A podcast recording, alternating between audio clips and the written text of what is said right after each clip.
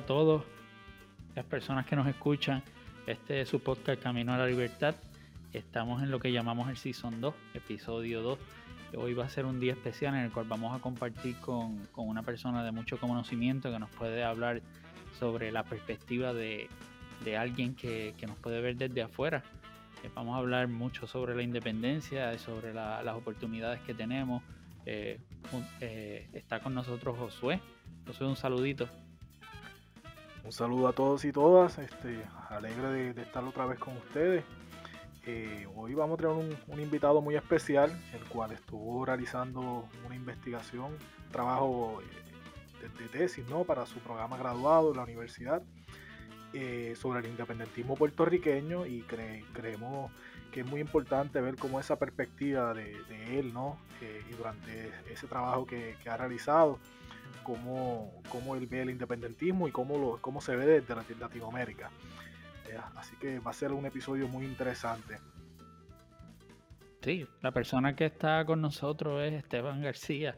Esteban, buenas noches, ¿cómo te encuentras? Hola, buenas noches. Acá desde, desde Bogotá con un poquito de frío. Creo que por allá no tanto, ¿cierto?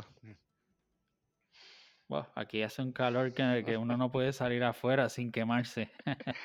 Sí, sí, he visto en noticias. Bueno, Esteban, eh, cuéntanos, cuéntanos sobre, sobre ti, a qué te dedicas, eh, cuál es tu preparación, cómo, qué, nos puedes contar de ti. Bueno, les comento todo mi proceso para llegar hasta Puerto Rico. Eh, bueno, yo soy de, Colombia, de Bogotá. tuve la oportunidad de, salir de, de, Colombia muy joven, a los 20 años, eh, me fui a Francia a estudiar eh, un año francés en Nantes y luego eh, pude entrar a la Universidad de Lyon 2 a estudiar historia. y bueno, allá estuve viviendo cuatro años. luego de esos cuatro años estuve viviendo en México haciendo una investigación sobre las migraciones negras de Centroamérica que quieren ir hacia Estados Unidos que tienen que tomar caminos distintos por el, racismo pues, que hay en Centroamérica. Y luego me gané eh, una beca para estudiar antropología y diversidad latinoamericana en Brasil, en una universidad muy interesante que se llama Universidad de Integración Latinoamericana, eh, que es una universidad pues, eh, abierta para, para todos los latinoamericanos. Y, bueno, pues desde ahí hice hice mi tesis de, sobre Puerto Rico. Y, mm, bueno, pues eh, para contarles un poco por qué me interesé en, Puerto Rico de una vez, eh, cuando yo estaba en Francia estudiando historia, tuve muchos problemas con, los profesores eh, porque historia en Francia, ellos se dieron cuenta de la importancia que tiene la historia para el relato de, de la nación. Entonces la historia se volvió un eje central para ellos de cómo contar la historia y, sabían que, contando la historia que a ellos les convenía, pues el poder iba a ser, iba a ser mayor.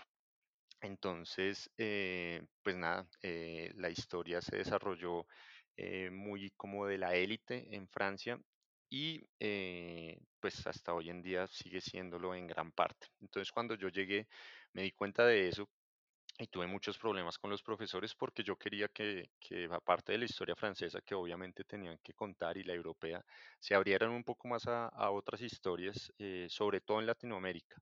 Eh, ellos tienen pues eh, seccionado la facultad de historia en, en historia también pues algo de África, de Asia, de otros lugares, pero América Latina la estudian muy, muy poco.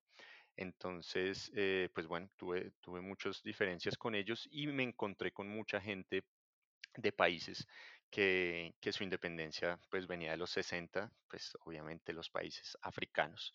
Entonces, pues eh, muchas luchas viví ahí y también eh, pues descubrí que como mucha gente en Latinoamérica pues solo tiene el Caribe como ese lugar recóndito para pasar vacaciones un par de semanas en verano eh, y ya no se interesan por su gente ni por pues, lo que pasa en esos lugares.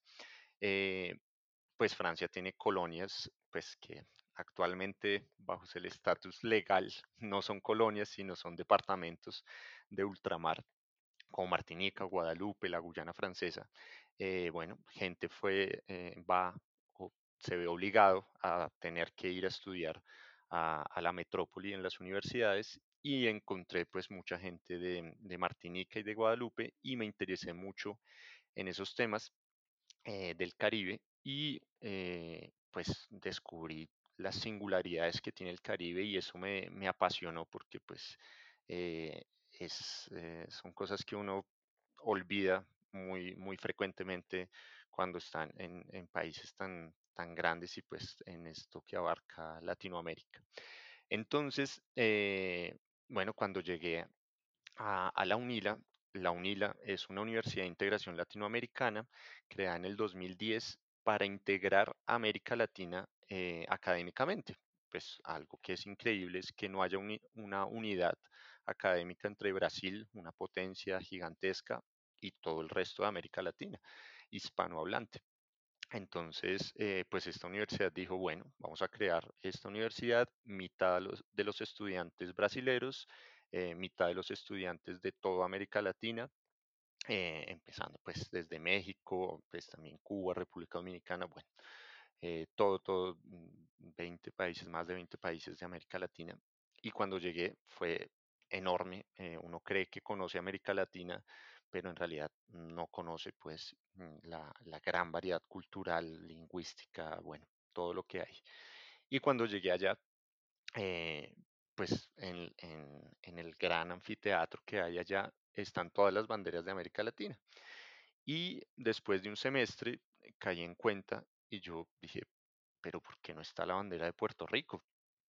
Y eh, ante mi gran desconocimiento, pues pregunté a los profesores y esto, y me contaron del caso puertorriqueño que yo a mis 27 años no tenía ni idea de la situación política de Puerto Rico porque, y luego lo pregunté con muchos de mis cercanos y todos, y mucha gente cree que Puerto Rico es un país como cualquier otro de América Latina, independiente, con soberanía. Eh, y bueno, pues fue una gran sorpresa y pues empecé a investigar y a investigar y pues le, le pedí a la rectoría que, que hiciera la burocracia necesaria para, para integrar a Puerto Rico y me dijeron pues que no por el, causa del pasaporte estadounidense, eh, que pues eso cerraba la posibilidad a una universidad de integración latinoamericana, lo cual, bueno, pues eh, he estado tratando de, intervenir ante la universidad para, para, que se arregle eso. Y una de, mis intervenciones, pues, es este estudio que, que, realizo sobre el independentismo de Puerto Rico eh, para marcar un precedente en la universidad y, y pues bueno, para, para, visibilizar el caso puertorriqueño que así como yo, eh, mucha gente en América Latina no, no tiene conocimiento sobre, sobre lo que pasa en Puerto Rico. Ah, yo estoy intrigado en saber qué, qué, cómo, cómo funciona ese lazo, que fue eh, cuando empezaste a estudiar a Puerto Rico a nivel académico, cómo, cómo te conectaste con nosotros como cultura mientras ibas aprendiendo sobre el colonialismo. Pero antes de comenzar con esa pregunta, me gustaría que me hablaras a qué te estás dedicando en este momento, qué proyectos estás trabajando en la actualidad. Ok, bueno, en, en este momento estoy ya terminando la, la tesis, ya mañana tengo que mm, sustentar esta tesis ante la universidad, ya se acaba el semestre acá, entonces, pues bueno, eh, eh, algo que es muy interesante es que la universidad logró que una profesora puertorriqueña entrara a la universidad eh, por medio de pues lazos de mm, que ella hizo su doctorado en Brasil y esto. Entonces con esta profesora pues, eh, pues estamos muy contentos de que ella sea la primera puertorriqueña en esta universidad. Entonces pues bueno, eh, ahorita que termine este bachillerato pues sin duda pienso continuar en, en, una maestría en estudios latinoamericanos o en estudios del Caribe y, y, continuar con el tema de Puerto Rico. Yo creo que esto es una lucha que una vez uno entra y se da cuenta de todo, bueno, toda la historia y todo el, sufrimiento también que, ha vivido el pueblo puertorriqueño, pues es una lucha que uno no, no puede dejar. Entonces, pues mm, todo este semestre me dediqué a terminar esta tesis que pues incluyó varias entrevistas, entre ellas entrevisté a Josué, pues a, María de Lourdes, eh, Javier Hernández, bueno, a, mucha gente eh, más o menos conocida dentro del, del medio Em, del independentismo puertorriqueño. Y por el otro lado, la otra pregunta de, pues, ¿por qué ese lazo? Eh, pues indudablemente en, en América Latina y sobre todo los países caribeños, eh, pues incluyendo a Colombia, eh, la salsa es algo, es un fenómeno que, que llevamos dentro muy fuerte. Es una cultura que, que es un- una identidad cultural, la salsa.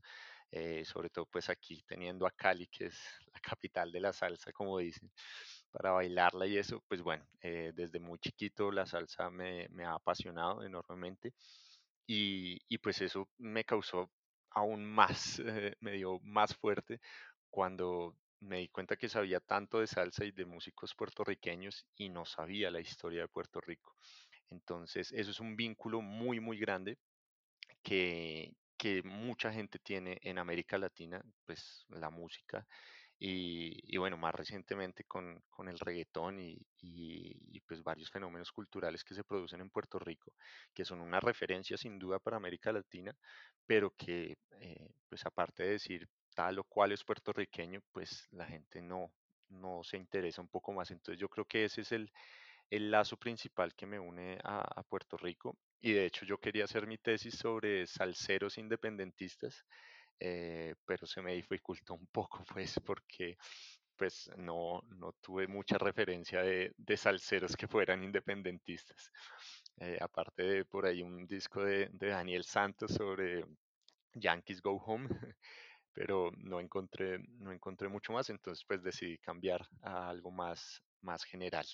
Entonces yo creo que ese es el lazo principal que, me- que me, que me unió de primeras a, a- a Puerto Rico. Fíjate, yo pienso que pudiste haber hecho un estudio de, de 500 mil páginas de, del salsero fotuto este, este Willy Colón. Sí, No, sí, no, sí. no No me dieron muchas Willy. ganas. No me dieron muchas ganas, la verdad, con lo que publica.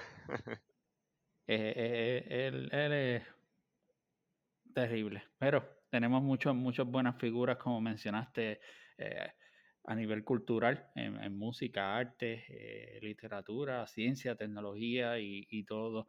Eh, te, te- te tengo que preguntar algo. a, a nivel, ¿eres antropólogo? Antropólogo. Sí, señor, antropólogo y historiador.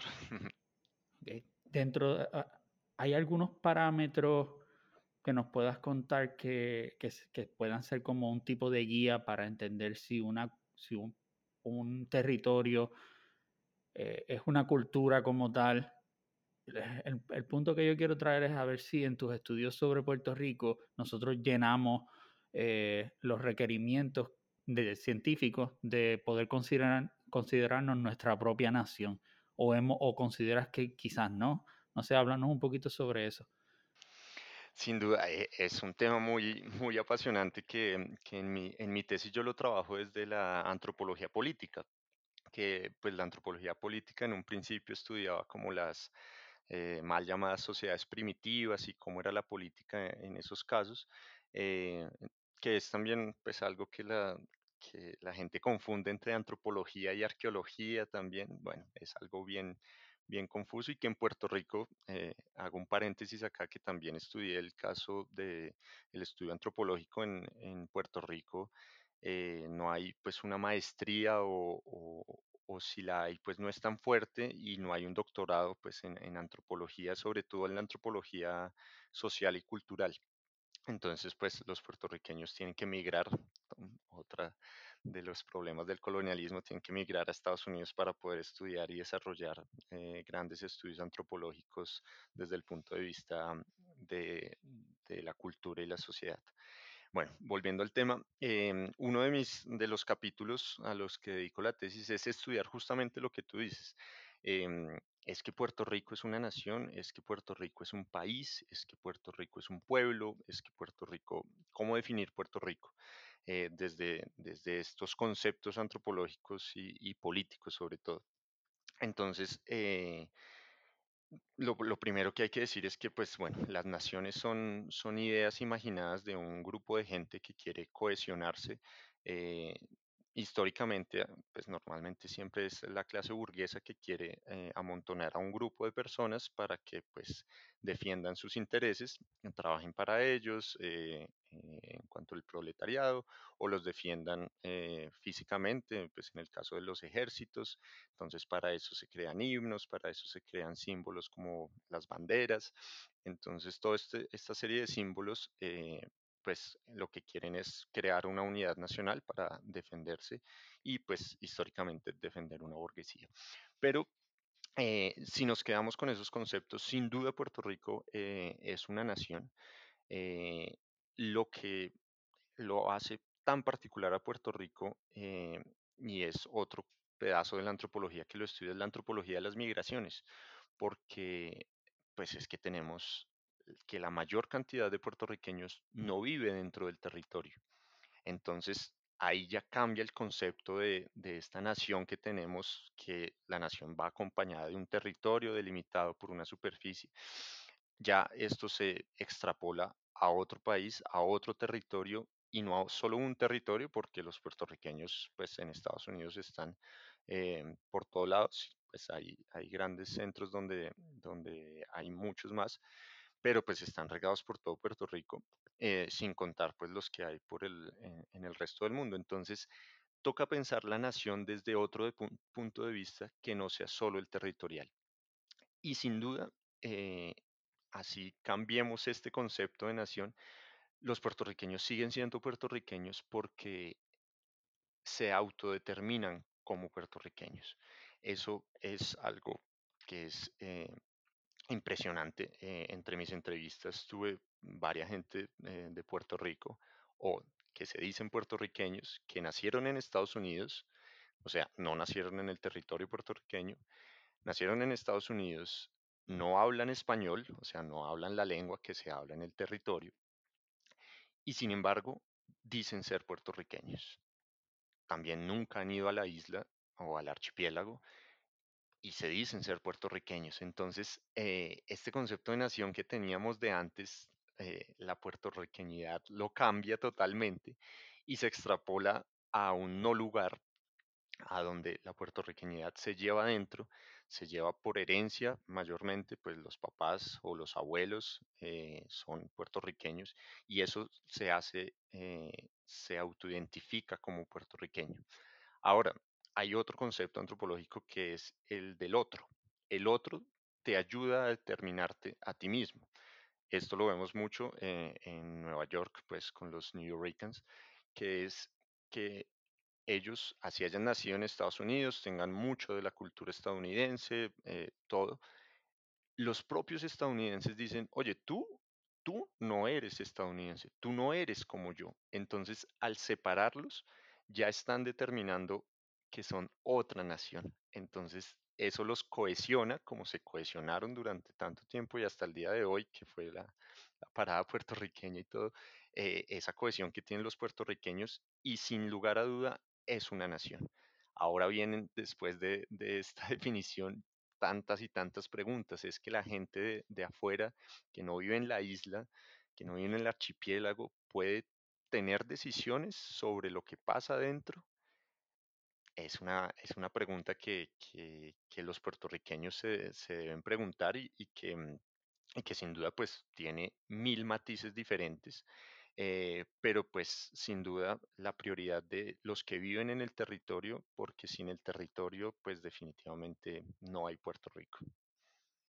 O sea, si entiendo lo que me mencionaste, el ser puertorriqueño no se limita a un territorio, haber nacido en, en este 100 por 35, sino a una identidad como seres humanos que tenemos eso en común. El amor por Puerto Rico, el amor por lo que conocemos que es Borinquen y, y todos sentimos lo mismo en ese aspecto, de una manera u otra, aunque, aunque no, no hayan tocado la isla, eh, según entendí. Exacto, e, exacto. Y, y eso lo hace eh, más perdurable en el tiempo aún porque eh, eh, pues si, vemos los, datos demográficos de la gente que no ha nacido en Puerto Rico y que vive en Estados Unidos, pues ha aumentado un montón. Y, que a pesar de todo este tiempo sigan diciendo yo soy puertorriqueño y ante un censo del otro país o del país donde están viviendo, sigan diciendo que son puertorriqueños, pues esto le da sin duda una fortaleza a la cultura y a la nación eh, puertorriqueña, eh, pues enorme. Pero pues, eh, como te decía, esto crea también otros paradigmas de, si esa gente puede decidir sobre el territorio o no.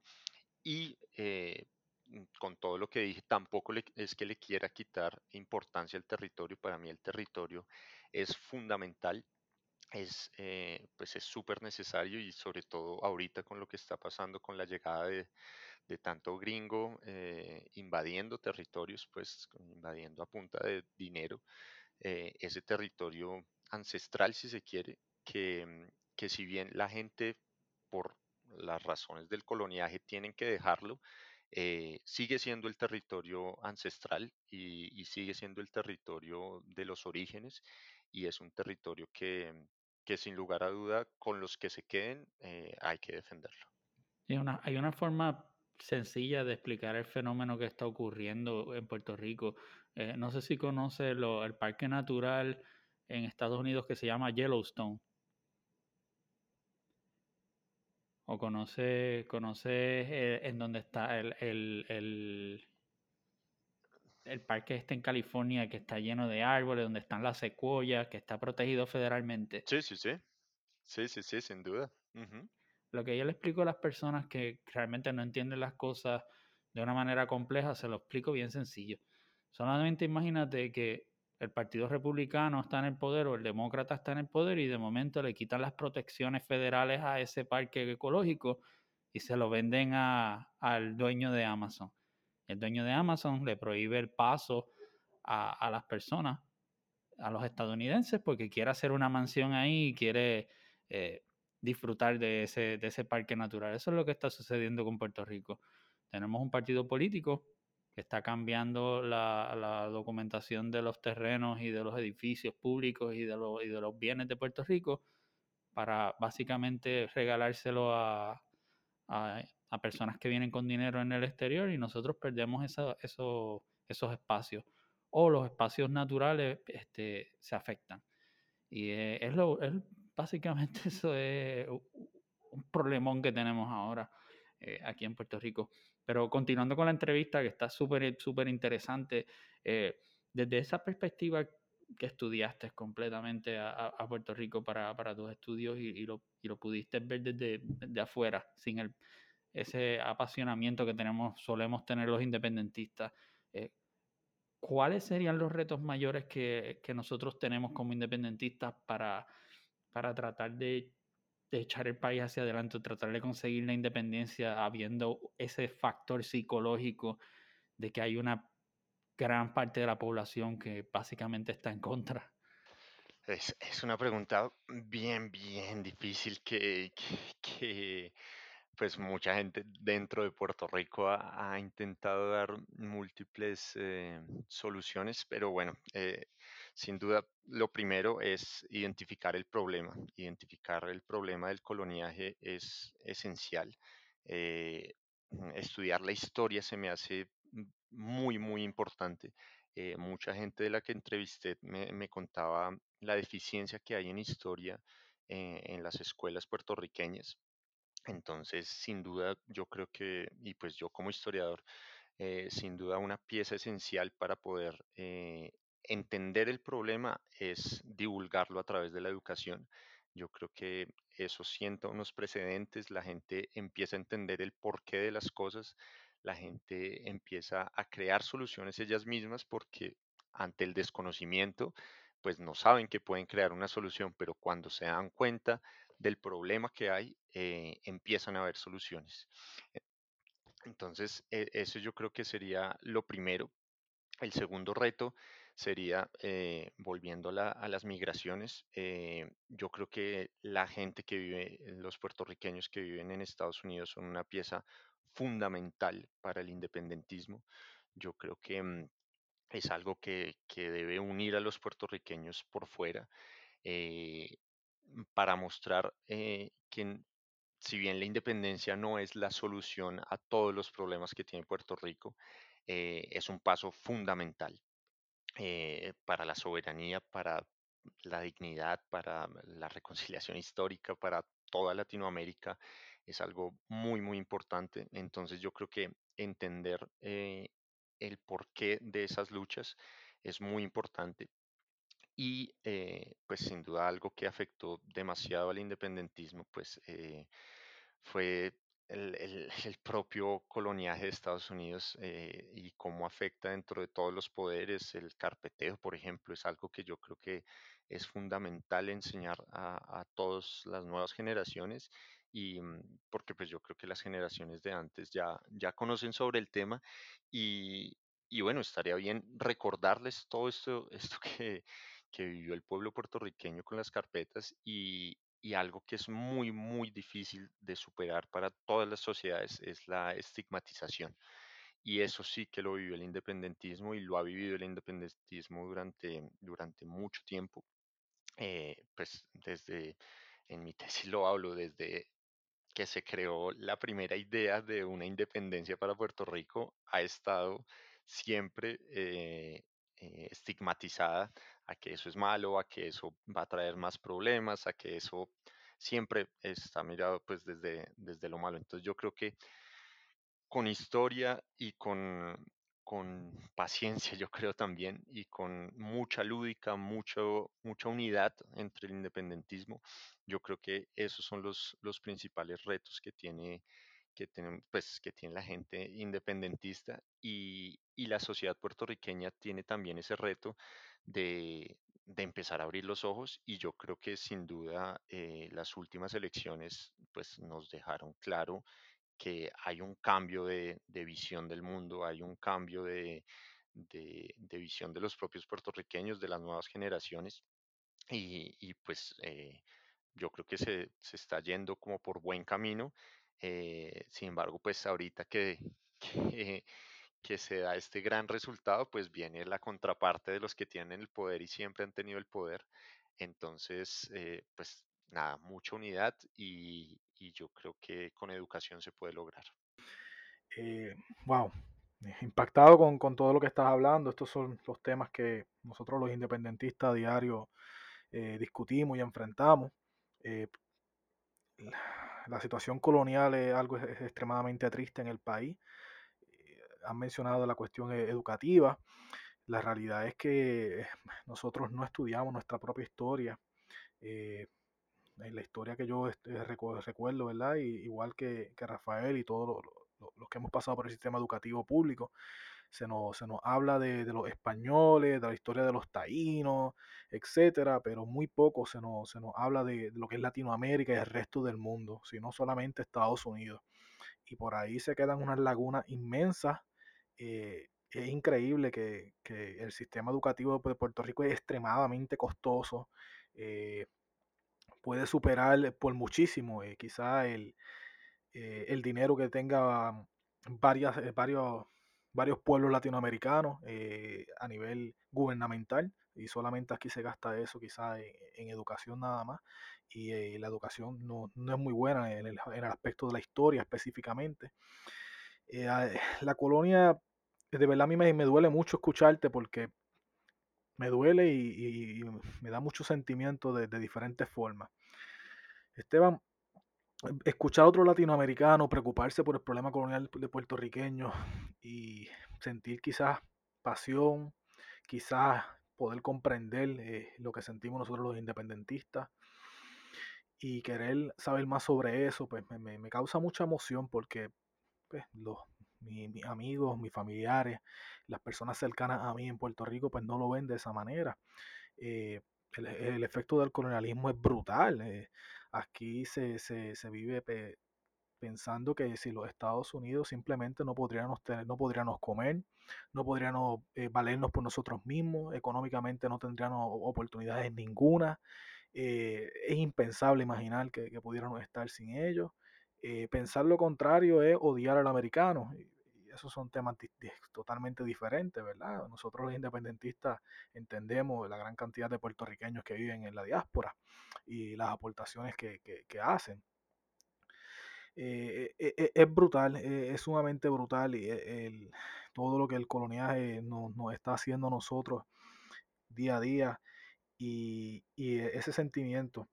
eh, el, latino, no, el, el puertorriqueño común en su mayoría, ¿verdad? Lamentablemente, toda- o- eh, ya ha cambiado un poco ese, ese pensar, pero eh, ven a Latinoamérica, a Latinoamérica completa como si fuera un lugar eh, donde todo lo que hubiera fuera destrucción, eh, no hubieran oportunidades ninguna, la percepción es pobreza extrema, desarrollo ninguno, y todo se, se confunde con dictadura, se confunde con, con comunismo, eh, aunque sean países democráticos, aunque sean países donde se ge- generen elecciones, todo se trata de, de- mezclar. una, yo sé que tú has estado pendiente de, de todo lo que ha pasado aquí en Puerto Rico y realmente eh, es doloroso, es doloroso vivir en, en- en esta colonia y querer luchar por, por, por uno liberarse y poder tener una patria libre, pues para poder tomar nuestras propias decisiones, como, como mencionaste, eliminar el- la Junta de Control Fiscal que tenemos actual, que, que decide por nosotros mismos, entre otras cosas. E- En ese sentido, pero simplemente quería agradecerte por el interés que, has mostrado por, por nuestro, por nuestro país y de alguna manera yo creo que has puesto tu grano de arena, ¿no? En, en contribuir a, a la lucha por la independencia desde, desde el exterior, ¿no? Y desde afuera. Eh, en ese sentido, me gustaría continuar con el próximo, próximo tema, eh, que es sobre el, ah, lo habíamos mencionado por encima, ¿Tú percibes algún tipo de xenofobia en Puerto Rico con la cuestión de pues, que los estadounidenses, los gringos, como quieran eh, men- mencionarle, han venido a la isla a comprar grandes territorios, quedarse con playas, construir hoteles, apartamentos de lujo, casas millonarias, etcétera? Y aquí el gobierno lo que, lo que ha querido decir es que, pues mira, si, si todos los que estén en contra de, de ese tipo de, de inversión, lo que están haciendo es es que son xenófonos, xe- xenófonos ¿verdad? Y, y, eh, le tienen un odio terrible al americano. Eh, ¿Tú crees que eso es lo que esté pasando eh, aquí en Puerto Rico con, eh, con, con los independentistas o, o cómo lo percibes desde afuera? Eh, bueno, ahí, ahí, ahí se puede analizar desde, desde varios aspectos. Eh, en, en Latinoamérica vivimos un caso, y estamos viviendo todavía un caso muy grande de xenofobia hacia, las migraciones venezolanas, por ejemplo. Eh, es un caso pues bastante diferente al de, al de Puerto Rico. Entonces es para, pues, para ver dos caras de la moneda, qué es la verdadera xenofobia, como pues yo lo vería en, en este caso, que es realmente eh, algo eh, estructuralmente en contra de ciertas poblaciones. Entonces aquí, eh, por ejemplo, en Colombia, que es donde vivimos la mayor migración de venezolanos, entonces eh, a- ocurre cualquier eh, accidente, un robo, eh, cualquier delito, y, y ya la gente se pregunta, ay, esos fueron los venezolanos, o hay un estigma automático que sale hacia, hacia el pueblo venezolano. em, que eso sería en realidad una xenofobia o como lo viví muchas veces en, en Francia, eh, que por ejemplo tú envías eh, hojas de vida y ven tu nombre y si eh, tienes un nombre árabe, eh, puedes tener la misma hoja de vida exacta, y ya se han hecho estudios sobre esto, exactamente la misma hoja de vida, pero por tu nombre o por tu foto eh, no te contratan. Entonces, esos son casos de xenofobia estructurales que realmente son cotidianos, que realmente se viven y eh, desde mi punto de vista, sin, sin vivir en la isla, solo con, con lo que he comentado y lo que, lo que conozco y con lo que hablo con, con gente que sí vive en el archipiélago, eh, esto que dice Pierluisi y en general, pues que se quiere infundir sobre la xenofobia hacia los gringos, eh, pues no tiene una razón de ser realmente, ¿no? No es, eh, no es el caso real que, por ejemplo, pues incluso en Estados Unidos, muchos latinoamericanos lo, lo han vivido de realmente una xenofobia donde no te admiten en un trabajo, donde no te arriendan un, lugar para vivir y fuera de eso te estigmatizan. Yo creo que con, con los gringos que están llegando, eh, no sé si podría llamarse xenofobia. eh, de pronto, lo que Puerto Rico ha vivido, eh, por ejemplo, con el caso de los dominicanos, pues o, las migraciones que han, que han ido a, Puerto Rico, cubanos o dominicanos, que ya se crea un estigma hacia los dominicanos también, eh, como de iletrados, como gente que no tiene mucha educación y eso. Esos son estigmas que se van formando, pero hacia gente que está menos favorecida cuando es hacia, hacia estas personas que vienen a, invadir el territorio, a sacar provecho del territorio, eh, yo creo que xenofobia no es la palabra correcta para, para describirlos, sino yo creo que lo correcto es describir a un pueblo combativo y con dignidad, que lucha por su territorio, que ha tenido 125 años de colonia estadounidense detrás de ellos y que mm, ha sufrido demasiado y entonces creo que los que llaman de xenofobia deberían estudiar un poco más la historia de Puerto Rico y lo que ha pasado en Puerto Rico eh, y todo lo que ha vivido para que luego puedan, si todavía tienen argumentos, decir que, que hay algún tipo de xenofobia hacia, hacia los gringos, que no, no lo creo. Creo que es una lucha muy válida y que sin lugar a dudas debe continuar la lucha por el territorio. Puerto Rico es de los pocos de los pocos, las pocas colonias o quizás la colonia más importante que en la actualidad eh, a nivel global y no lo digo porque sea puertorriqueño lo digo porque eh, yo he viajado a diferentes países del mundo y cuando digo que soy de Puerto Rico la gente sabe y como mencionaste muchas personas piensan que somos nuestro propio país nos ven en las olimpiadas nos ven en las competencias nos ven en, en, en, todo, a nivel artístico, a nivel de ciencia, tecnología, en todo. El, puertorriqueño ha sabido destacarse echando hacia adelante con los recursos que tenemos eh, alrededor del mundo. Y eso da la impresión, a, muchos países da la impresión de que nosotros somos eh, nuestro propio país, cuando realmente somos una colonia norteamericana que nos regimos por la por las leyes de ellos y lo que ellos quieran hacer con nosotros como territorio. Eh, que no nos gusta, no nos gusta, pero es importante repetir esa realidad para que la gente se vaya lavando la cabeza de que nosotros somos los que mandamos aquí, cuando esa no es la realidad. Y que muchas de las cosas que a nosotros nos suceden es porque realmente las cartas de juego eh, para nosotros poder movernos están limitadas. Limitadas y cuando tenemos cartas favorables, pues si no le conviene al imperio, pues no podemos hacer nada, no podemos movernos. Y hay muchos ejemplos que podemos hablar de eso. Eh, me dijiste que eres historiador eh, y sabes de antropología o eh, tienes estudiado antropología. La situación de Puerto Rico se ha visto anteriormente a nivel histórico y han habido cambios grandísimos, incluso dentro de, Latinoamérica, saliendo Latinoamérica de dictadura. ¿Qué, crees que debe ser la ruta de nosotros los que queremos un cambio? ¿Qué nosotros podemos hacer históricamente para, cambiar quizás la mentalidad o para quizás una unión que nos ayude a salir de, este estancamiento que nosotros tenemos? ¿Qué nos recomienda? Bueno, sin duda eh, eh, podría dar los ejemplos que, mm, me, comentaron eh, compañeras y compañeros africanos que, que, sus papás pues vivieron las eras de las independencias africanas. Eh, que pues eran colonias francesas.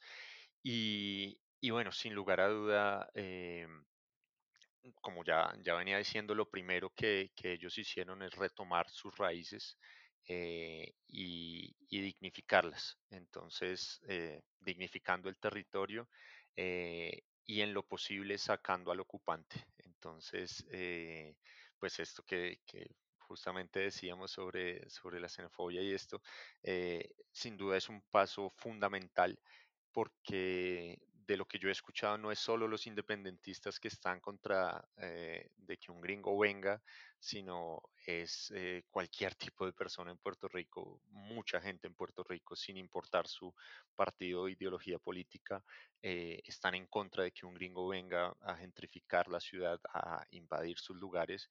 Incluso Bad Bunny, que es la figura más representativa de Puerto Rico actualmente en la música, hizo un documental sobre eso y eso le abrió los ojos también a mucha gente. Entonces, eh, sin duda yo creo que eh, la unidad por el territorio es algo fundamental y yo creo que es el primer paso. Eh, identificar al colonizador y, hacerle entender también, porque eh, muchos de los eh, estadounidenses que, que van a Puerto Rico ni siquiera saben muy bien cómo funciona todo, no conocen de la historia de Puerto Rico y probablemente quizá si uno les cuenta toda la historia y todo lo que ha pasado y todo lo que han vivido, eh, de pronto tienen otra visión del, del mundo y pues ante la mala educación que tienen en Estados Unidos, eh, en las escuelas y eso, pues también tienen, eh, tendrían otra visión quizá. Entonces yo creo que e- ese es el paso fundamental, la, la unidad por el territorio y, y bueno, lo que tú decías, eso es algo cuando hay un partido de, de básquetbol de Puerto Rico o en las grandes, en la Serie Mundial de, de béisbol de Puerto Rico, pues bueno, todo Puerto Rico se unifica y yo creo que eh, tocar esos puntos, por ejemplo, a, la gente que está a favor de la estadidad, tocarle esos puntos, esos puntos eh, desde el punto de vista antropológico son demasiado sensibles, porque cuando tú le dices ya no va a existir equipo de Puerto Rico en baloncesto o en béisbol, que pues bueno, en pelota es eh, el, deporte nacional, ahí tocas unos puntos tan sensibles que hasta los que son estadistas tienen algo en duda y empiezan a, a- cuestionarse un poco. Entonces yo creo que en- encontrar esas falencias, eh, eh, sobre todo que llegan tan al fondo como la cultura,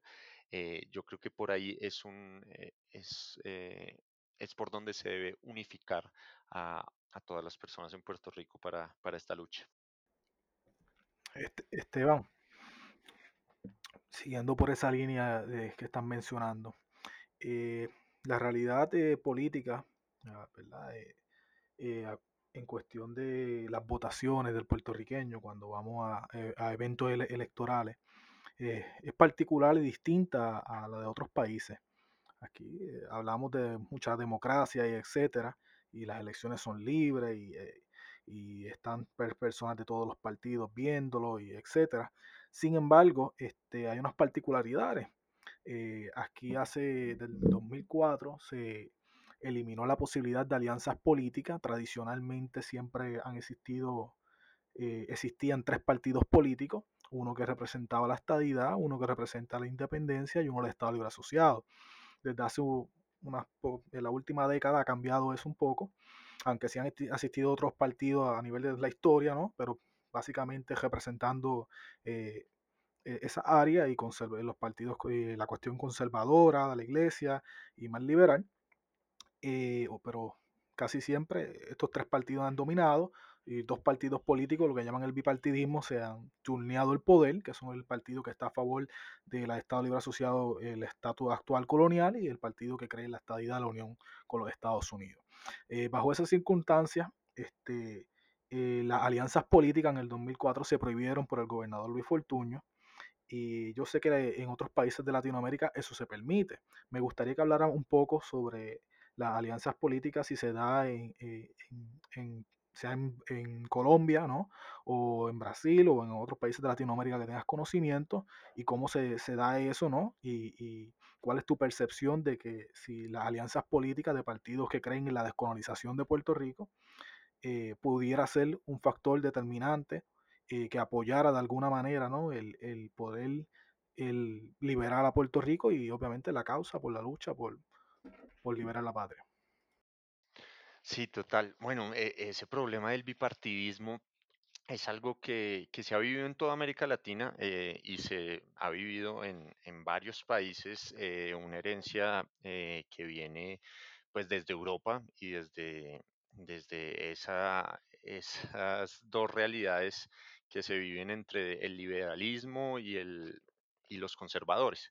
Entonces, eh, bueno, todos los países de América Latina o, en su gran mayoría siempre tuvieron los partidos conservadores, liberales. Antes de ellos, cuando fueron las independencias, eran si el país quería ser centralista o federalista. Entonces, en algunos lugares triunfó el federalismo, en, en Brasil, México, Argentina, en otros el centralismo, como aquí en Colombia, todo se dirige desde Bogotá. Y luego, pues, se creó esta, este bipartidismo conservadores liberales. Aquí los conservadores, por ejemplo, en, en Colombia, conservadores fueron azules, liberales fueron rojos, y, y ese bipartidismo duró hasta el 2002 en Colombia, por ejemplo. Eh, toda una historia de bipartidismo y sin lugar a duda, eh, las realidades estadounidenses que se viven a nivel político de ese bipartidismo tan fuerte, pues hacía que el bipartidismo fuera una norma y que pues nadie dijera como que, venga, pero esto de pronto está un poco mal porque pues si hay solo dos partidos, pues no es que haya mucha democracia porque si la gente quiere otras cosas, esas otras cosas pues no se pueden representar políticamente. Entonces, eh, bueno, eh, ahorita se me viene a la mente en Uruguay los Colorados eh, y, y el Partido Nacional, en, en Paraguay también, en México, que durante 70 años estuvo el PRI y luego llegó el, el PAN.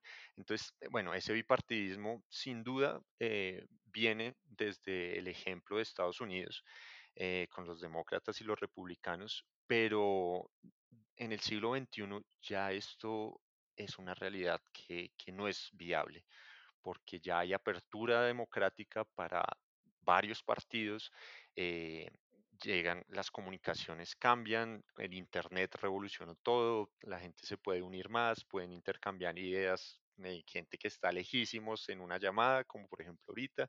Entonces eso crea eh, pues unas realidades completamente diferentes que, que hacen ver al sistema estadounidense bastante viejo y bastante eh, casi que retrógrado, por decirlo de alguna forma. Ese sistema de votaciones estadounidense que nadie entiende, que es democracia, pero es algo indirecto. Em, por ejemplo, en Estados Unidos, en, en, en 1986, 88, eh, una persona llegó a sacar el 20% de los votos en Estados Unidos, pero como no pertenecía a ninguno de los dos partidos, pues no tuvo representación ninguna. 20% de los votos, 20% de los estadounidenses que pueden votar, votan por eh, Henry Ross. em, y son votos a la basura porque el bipartidismo eh, no permite eso. Entonces, em, yo creo que ese sistema bipartidista ya está mandado a recoger, ya eso eh, no, no sirve para reflejar que hay una democracia fuerte. Entonces, yo creo que este sistema bipartidista de, de Puerto Rico eh, ya, ya lo empezamos a ver desde las últimas votaciones.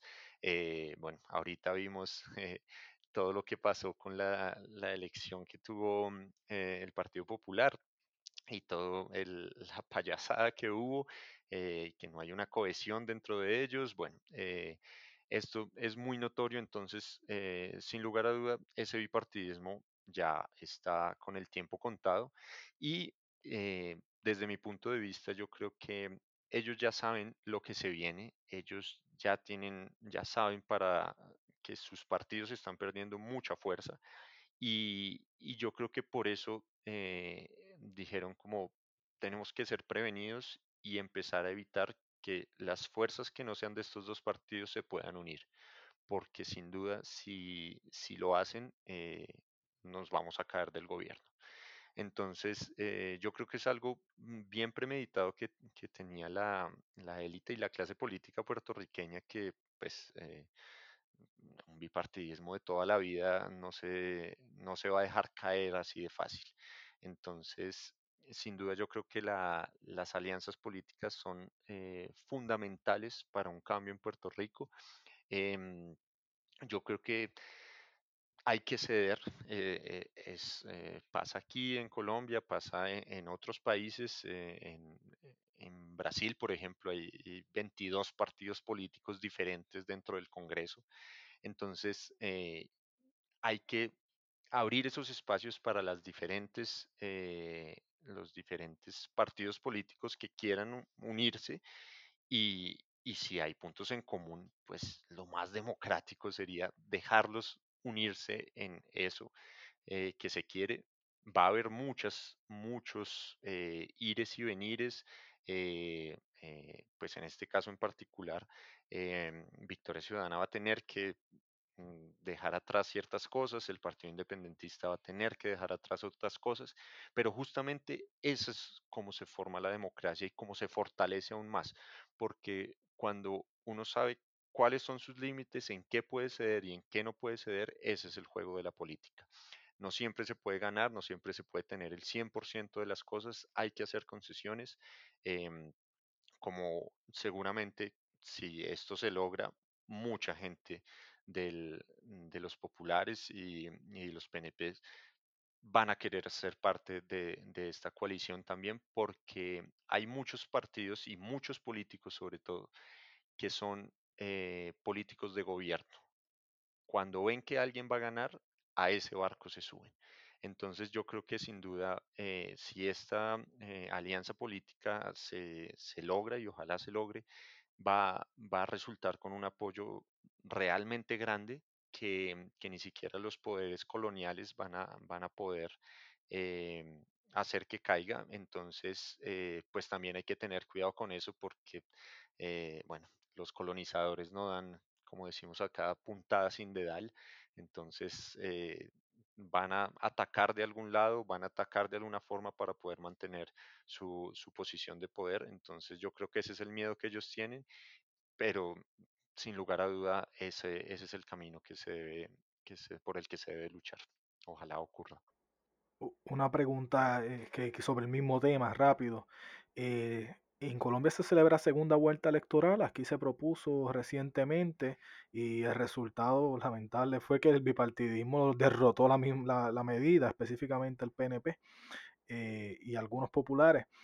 Eh, hablan un poco sobre ellos rápida, rápidamente, eh, porque el, puertorriqueño está dividido sobre si se debe permitir la segunda vuelta electoral o no, porque en vez de verlo como algo democrático, lo ven como si fuera una, una trampa electoral.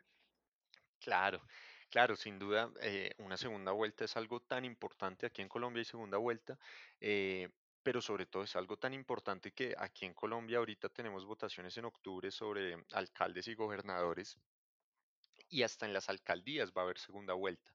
Entonces, sin duda eso muestra, eh, pues, justo lo que, lo que veníamos hablando de esos, ese es el juego de la política. Y sobre todo, lo importante de una segunda, de una segunda vuelta son las alianzas políticas que se pueden hacer. Entonces, en esas alianzas políticas se fortalece la democracia porque si un partido tiene reglas muy definidas y llega a segunda vuelta, sin duda va a tener que ceder en algún lado para poder que otros partidos y otras personas ingresen a eso y ganen eh, en la mayoría. Entonces, yo creo que eso es sin duda muy beneficioso para la democracia y los que tienen el poder, pues ahorita en Puerto Rico ese bipartidismo seguramente no lo quiere porque saben que, que perderían. Esto me parece súper interesante lo que acabas de mencionar. Eh, eh, quería, quería comentar sobre algo que, que mencionaste y es que lo ideal sería que pudi- pudiéramos sacar al invasor del territorio.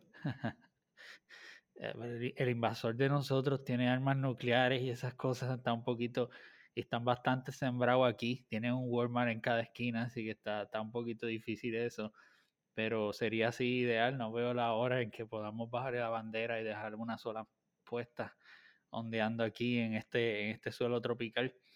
Eh, la otra cosa que te quería mencionar era que eh, dijiste algo súper interesante cuando tienes una conversación con, un, con una persona estadista eh, y le mencionas sobre la identidad de Puerto Rico y lo que se perdería si, si viniera la estadidad. Eh, se siente ese pushback, ese, ese rechazo, diciendo que, que no, que eso no sería así, que eso sería negociable, que no tiene por qué pasar así, que si hay muchos eh, estados que tienen que van a competencias y que si y después molestos, o sea, dicen que si si así fuera como quiera el equipo nacional sería Estados Unidos y ganaríamos todas las medallas y todo eso como si fueran niños chiquitos que, que prefieren perder el, el ¿verdad? su territorio por ganarse una medalla de oro, porque alguien gane una medalla de oro en unas Olimpiadas y tener los, los, los dragging rights en Latinoamérica, como si eso fuera importante o si lo hubiéramos logrado nosotros, si lo que lográramos nosotros no fuera más importante que lo que logra una nación con todos los recursos eh, que tienen. Eh, quería, quería preguntarte, ¿algún tipo de consejos que nos puedas dar para tratar de convencer a esas personas que tienen ese, eh, esa mentalidad de favorecer al colonizador? Es como, como un síndrome de Estocolmo o algo así que tenemos en la, en la sociedad puertorriqueña. Algo que nos puedas recomendar que, que podamos hacer para, para trabajar con eso. Sin duda, sin duda, e- e- es, algo eh, estos problemas coloniales, eh, en este caso de Puerto Rico, pues están ligados al territorio, pero nosotros como colombianos, por ejemplo, también lo vivimos. Eh, la, la, migración colombiana hacia Estados Unidos es increíble. Em, pues las migraciones en América Latina y los pueblos africanos hacia, hacia Europa, em, esa visión de que todo en el, en el pueblo que los colonizó eh, es superior, eh, la visión que tenemos también muchos, eh, o que tienen muchos hacia España también, como esa Europa que es el paraíso, que todo va bien, que em, pues mucha gente también tiene que vivir esas realidades para, para, para poder eh, tomar opinión, porque eh, a veces solo hablan como por hablar y, no saben lo que realmente significa eh, estar allá al otro lado del charco viviendo un invierno. solo se lo imaginan y creen que, que todo es perfecto en, en esos lugares. Entonces, em, bueno, eh, vivimos en un sistema colonial que, eh, pues, sin duda el capitalismo desarrolló el capitalismo, eh, se autorreprodujo gracias al colonialismo. Todos nuestros territorios fueron invadidos desde, pues duraron 400 años invadidos, eso tiene repercusiones muy fuertes eh, y tan fuertes que hasta hoy en día todavía tenemos esa visión de que los países del norte o, todo ese territorio que queda al norte de nosotros es mejor y superior y todo eh, va a pasar mejor allá eh, sin conocer las realidades y, y sin, sin vivirlo. Entonces, yo creo que algo bastante importante que, que creería yo que le falta a, a muchos puertorriqueños, no solo los que viven en el archipiélago, sino los de la diáspora, es viajar más por Latinoamérica, conocer más eh, a, a estos pueblos hermanos que, que sin duda tenemos mucho, mucho en común, eh, pero que pues eh, no, no nos reconocemos o no nos buscamos o este problema colonial nos hace mirar hacia, hacia Estados Unidos y no mirar hacia, hacia estos otros países de América Latina. Entonces, sin duda, yo creo que eso, eso cambiaría la visión de muchas personas de, de, de Puerto Rico que quieren la estadidad, por ejemplo, eh, ver que en otros países cómo funcionan las cosas eh, siendo independientes eh, o por lo menos teniendo un nivel de soberanía muy alto.